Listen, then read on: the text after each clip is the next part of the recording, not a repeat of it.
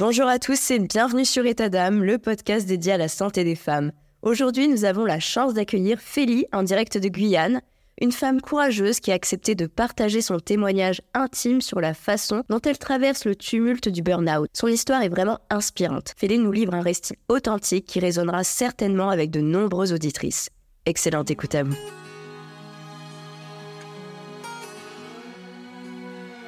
Bienvenue, chers auditeurs, dans une toute nouvelle saison d'État d'âme.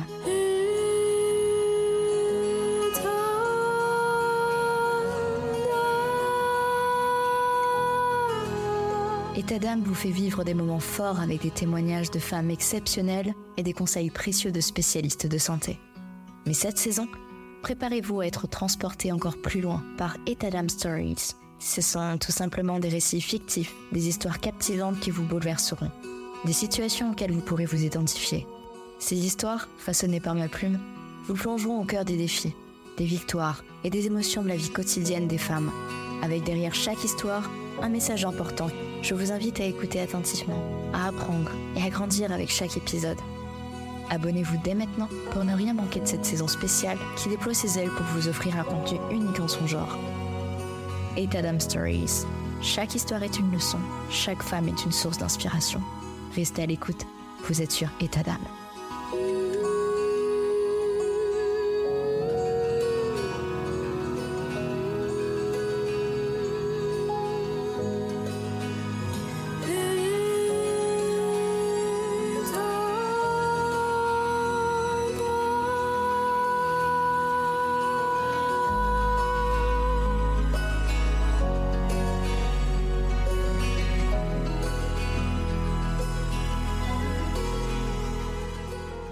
Bonjour Félie. Bonjour Stéphanie, merci beaucoup de me permettre de raconter mon histoire. Eh bien, merci à toi d'être ici aujourd'hui pour témoigner. Est-ce que tu peux nous parler un peu de toi et de ton métier? Je me présente, je suis Félie.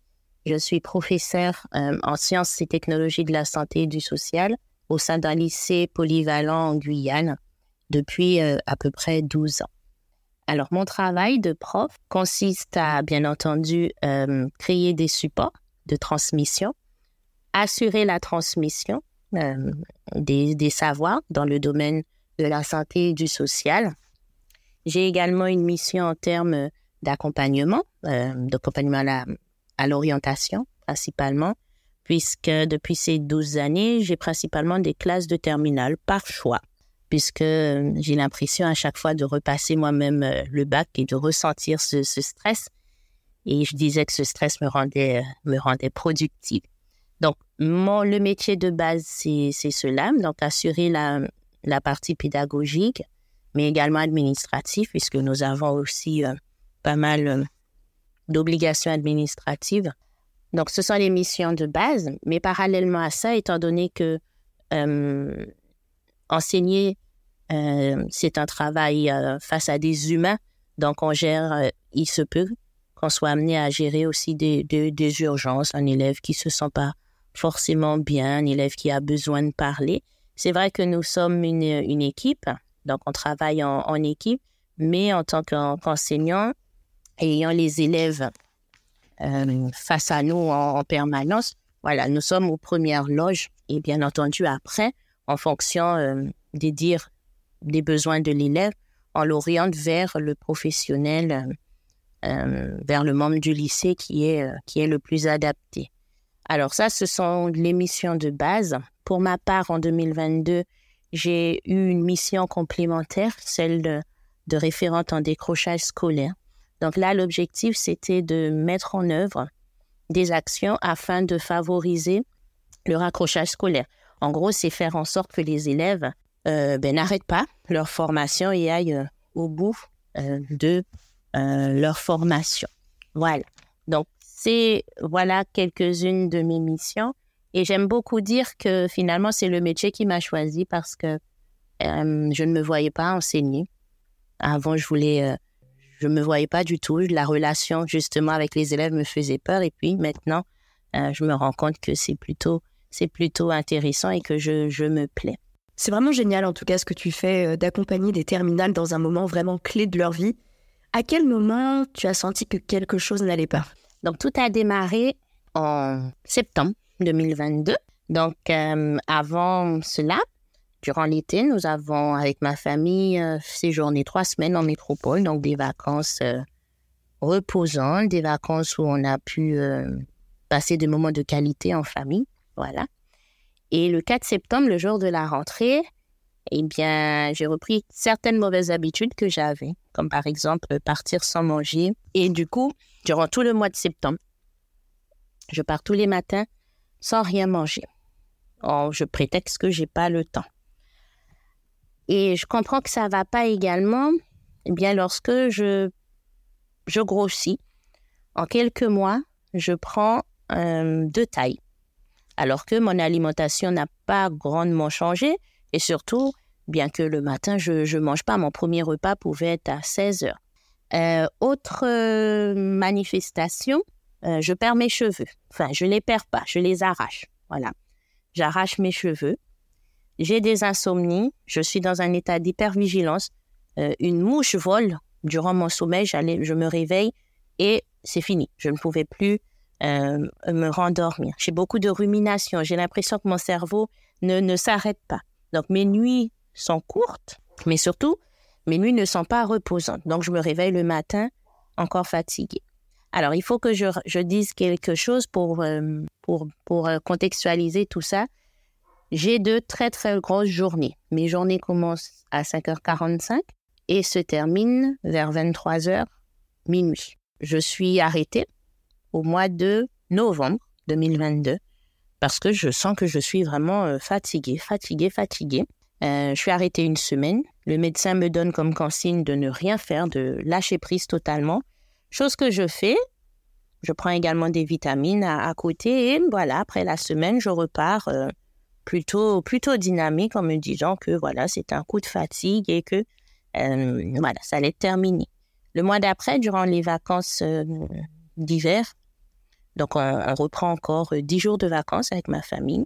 Ça se passe bien également, on se repose, voilà. Et au mois de janvier, il y avait une épidémie de grippe du coup, je chope la grippe. Et là, je n'arrive pas à me remettre de cette grippe. Toutes les deux semaines, j'ai la grippe. Donc, je ne comprends pas. Je me dis que, bon, c'est bizarre. Je tombe euh, régulièrement malade, chose qui n'était pas euh, le cas avant, mais je ne comprends pas. Après, euh, que la grippe se soit un petit peu calmée, je développe un côlon irritable pendant plus de deux mois. Le côlon irritable, je savais que c'était dû au stress mais euh, je ne me sentais pas si stressée que ça euh, au point de faire un côlon irritable. Et ce qui me fait remarquer également que ça va pas, c'est au niveau de euh, mon cycle menstruel. Le cycle il change, il se raccourcit. J'ai un syndrome prémenstruel mais terrible, des migraines alors que j'étais pas du tout migraineuse, des sensations, des inflammations, voilà, euh, de l'ovulation au premier jour des règles, j'ai des brûlures dans tout mon corps. Donc, je comprends, je comprends pas. Euh, ce qui est intéressant, c'est qu'à chaque fois qu'une partie de mon corps me faisait mal, j'allais voir le médecin et je faisais euh, des analyses. Bien entendu, les analyses ne donnaient rien. Donc, donc en, en symptômes physiques, ça se poursuit. avec les migraines, je développe une sécheresse oculaire et à tel point que je n'ai plus aucune larme et j'ai la gorge sèche en permanence. Et ensuite, euh, euh, l'année, l'année 2022, voilà, mes enfants tombaient régulièrement malades. Et je me rappelle qu'une de mes filles était tombée malade. Les médecins ne savaient pas encore hein, ce qu'elle avait. Donc moi, je pensais déjà au pire, mais surtout, je ne ressentais aucune émotion. Donc j'avais, j'ai perdu toute émotion. Je, me souviens encore euh, me réveiller, dire à mon mari que j'ai envie de rien. Je suis juste en pilotage automatique. Voilà. Le soleil s'est levé, moi aussi je me suis levée. Voilà, je faisais ma journée, mais sans trop de, de, goût et sans trop, sans trop d'envie. J'ai également des douleurs diffuses. Donc, c'est des douleurs au fond, des douleurs à la tête, des douleurs à la nuque qui m'obligeaient à rester couché dans le noir sans entendre de bruit. Euh, et surtout, j'ai cette sensation euh, de vide. Voilà. Il faut savoir que je suis quelqu'un de plutôt euh, positif dans la vie, de d'hyperactive. Voilà, j'aime j'aime bouger, j'aime euh, j'aime faire des choses, j'aime sortir. Et là, ben j'ai plus ces envies. Même amener mes enfants faire leur activité. Voilà, pendant un moment, euh, c'était vraiment très difficile. J'avais aucune envie euh, de le faire. Autre chose qui me fait comprendre que ça va pas, ce sont les crises d'angoisse. je me rappelle une fois avoir été au restaurant avec mes filles et eu deux, deux, deux amis donc euh, voilà, la soirée se passe plutôt bien. Et au bout d'un moment, voilà, j'ai une panique. J'ai juste une idée en tête, c'était rentrer chez moi. Donc je roule euh, comme je sais pas quoi. Et j'arrive à la maison avec euh, une hyperventilation, avec des palpitations, le cœur qui bat à 180. Et surtout, moi, dans ma tête, je pense que c'est mon dernier jour. Et ensuite, ben, je m'endors et il ne s'est rien passé. Donc, tout ça, ça me dit qu'il y a quelque chose qui va pas, mais je n'arrive pas à mettre de mots sur, euh, sur ce qui, sur ce qui m'arrive. je suis irritable, voilà. Tout m'énerve. les enfants, il faut pas qu'ils fassent trop de bruit. Euh, je perds la mémoire, oui. J'ai des trous. Donc, sur des protocoles que j'avais l'habitude de, de, mettre en place pour le travail, ben là, j'avais des, des sortes de bugs. Je savais plus je devais chercher mes mots ou je trouvais pas mes mots. Donc tout ça, je me dis, oh là là, cette fatigue, elle commence vraiment à, à, me, à, me, à, me, rendre dingue. Donc du coup, moi, je, je m'inquiète, je suis inquiète, je me dis, ben, qu'est-ce qui m'arrive? Est-ce que, est-ce que, euh, ben, on dirait que je vais devenir folle? Et euh, ce qui m'inquiète, en plus, c'est le fait que je mange presque plus. Voilà. J'ai pas du tout la sensation d'avoir faim. Je mange parce que je sais qu'il est l'heure de manger, mais sans aucune envie, sans aucune sensation de manger. C'est un petit peu ces symptômes euh, physiques que j'ai eus, mais ce que je retiens le plus, c'est vraiment cette sensation euh, de vide, de, de, n'avoir plus rien à, à apporter, de n'avoir plus aucun jus en moi. Eh ben, tu as très bien fait d'aller consulter, en tout cas, euh, à chaque fois que tu voyais un changement physique euh, ou même un changement mental, et d'en avoir parlé aussi à, ton mari de, tes ressentis. Donc déjà, bravo, parce que c'est pas toujours évident de prendre du recul et de constater soi-même, en fait, qu'il y a de, gros changements dans notre comportement, surtout quand on est en mode euh, pilotage automatique. Et du coup, comment tu as géré cette, cette situation avec ta famille? Pour ma famille, ça a été difficile puisque ben, au début, ils étaient comme moi, ils ne comprenaient pas ce qui m'arrivait. Euh, moi qui avais l'habitude de, de, de, gérer mes enfants, de gérer leurs sorties, de, de tout gérer, ben là, je, commence à plus être capable de, les faire. Euh, c'est pas simple pour eux également, puisque je suis irritable, euh, j'ai des sautes d'humeur et surtout ce manque d'énergie. Dès le réveil, on se disait bonjour, euh, comment s'était passé la nuit, et moi, je, je n'avais qu'une phrase en tête c'était je suis fatiguée. Donc je me réveillais, j'étais fatiguée. Du coup, les enfants, ils me disaient à chaque fois, mais maman, pourquoi tu es tout le temps fatiguée? Et j'avais pas la réponse à leur donner. Donc c'était assez frustrant. Euh, mon mari également, il, il, comprend pas forcément. Mes amis ne comprennent pas en me disant, pas tout de suite en tout cas, ben que voilà, hein, tout le monde se sent un petit peu fatigué et que ça va passer. Sauf que moi, ben, cette fatigue, elle ne passait pas. Du coup, j'ai souvent été arrêtée, euh, chose qui m'arrivait pas tant que ça. Et à chaque fois que j'étais arrêtée, ben, je me sentais bien d'être arrêtée en fait. Et ça me permettait de regagner en énergie. Par exemple, au mois de mai, comme, je vous le disais, je chopais tout ce qui se passe, tout, tout, tous les petits euh, microbes. Ben, je chope le Covid. Ensuite, donc je suis arrêtée une semaine et ensuite c'était les vacances. Du coup, j'ai fait deux semaines à la maison et là, j'ai eu un regain d'énergie.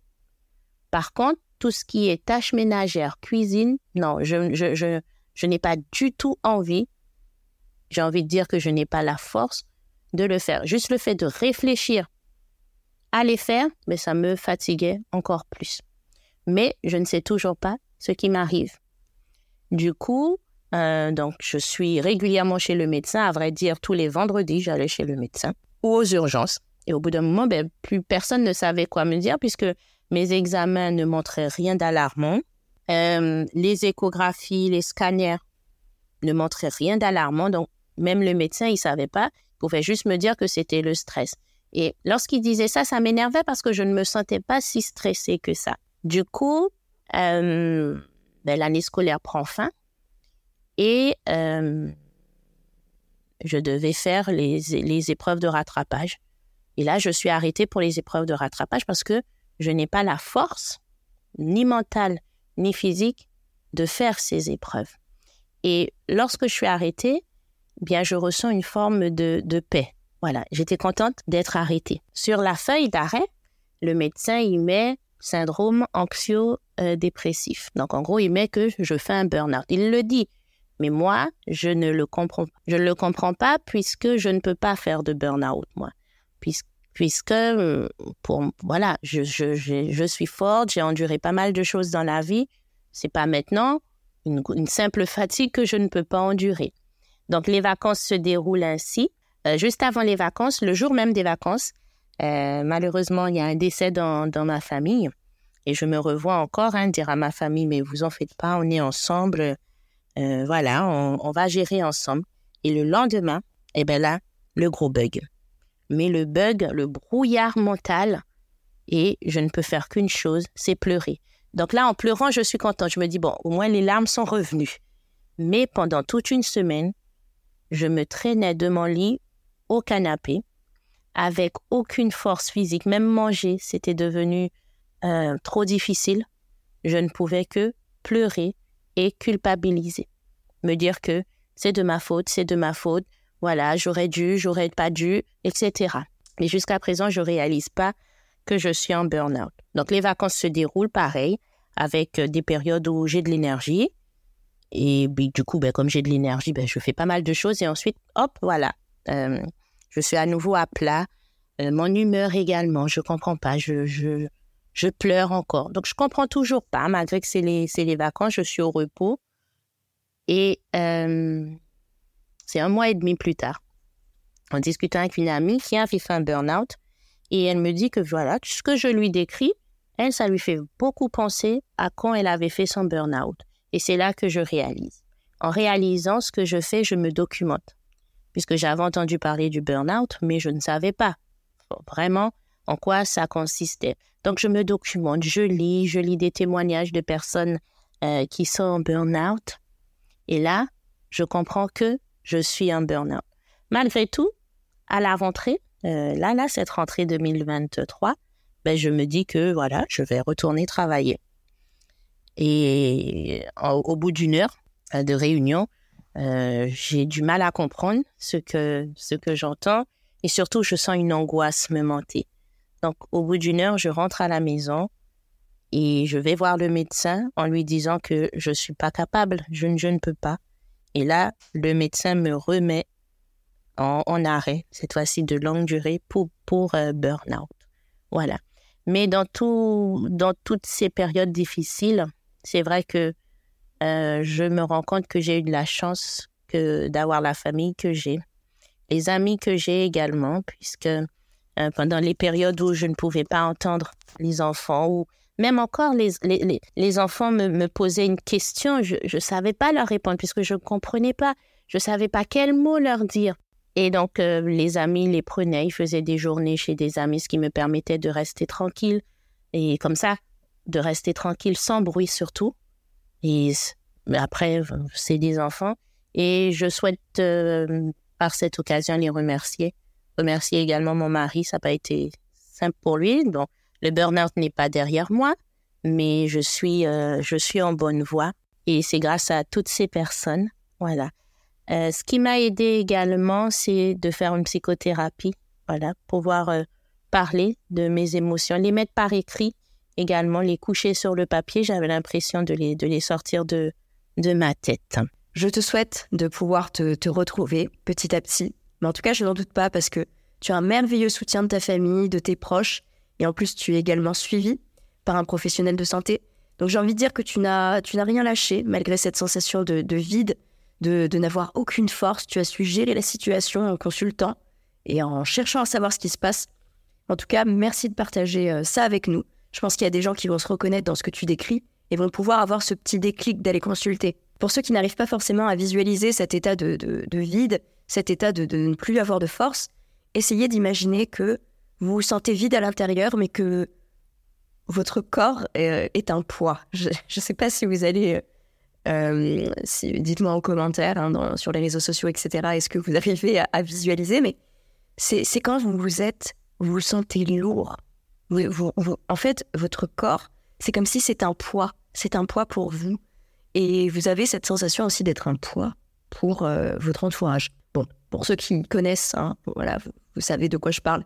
Mais euh, vraiment, c'était pour essayer que les gens se visualisent que ce n'est pas juste euh, oh je me suis, je suis fatigué quoi. Non, c'est vraiment plus fort que ça. C'est vraiment très très fort. Est-ce que tu as des, conseils pour ceux qui pourraient se retrouver dans, une situation similaire?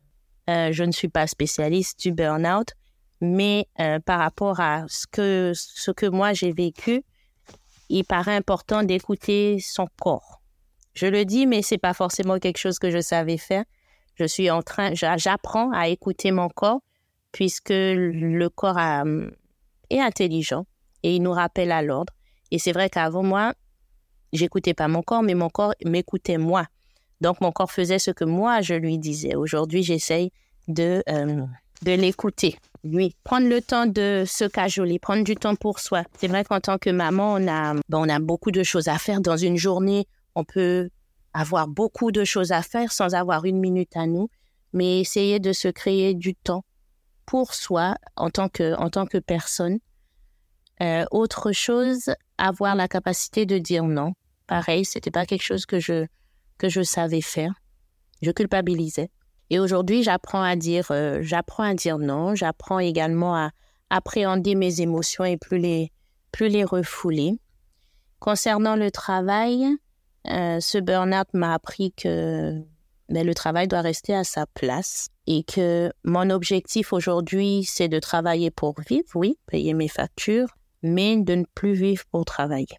Et surtout, euh, ce burn-out m'a appris que demander de l'aide, eh bien, c'est pas une, une, preuve de faiblesse, puisque c'est quelque chose qui, qui, était très difficile, surtout par rapport aux enfants, puisque je me disais que euh, personne m'avait dit d'avoir mes enfants donc, donc je, ne, je, ne, voyais pas donner cette charge, même le temps euh, d'une après-midi à une autre personne, puisque je me disais que la personne avait ses propres problèmes, donc je ne pouvais pas lui rajouter en plus euh, euh, des enfants. Et finalement, bien, le burn-out a fait que ben, j'ai pas, pas trop le choix. Et c'est vraiment très, très productif. Et surtout, et d'ailleurs une collègue me l'avait dit, j'ai trouvé que sa phrase était dure, mais elle avait tout à fait raison. Pendant longtemps, je me suis prise pour l'assistante de Dieu. Voilà, je voulais sauver tout le monde et tout faire pour tout le monde. Et c'est vrai que c'est impossible à faire. Donc, je pense qu'à un moment donné, il faut, eh bien, il faut se, se poser et prendre en compte, voilà, notre, notre, nos limites personnelles. Et apprendre encore, oui, je reviens dessus, à écouter son corps, puisque notre corps finalement nous accompagne de notre, depuis notre naissance jusqu'à euh, jusqu'à la fin de notre vie. Et donc ce corps, il nous faut, oui, euh, apprendre à, à, le, à le chérir.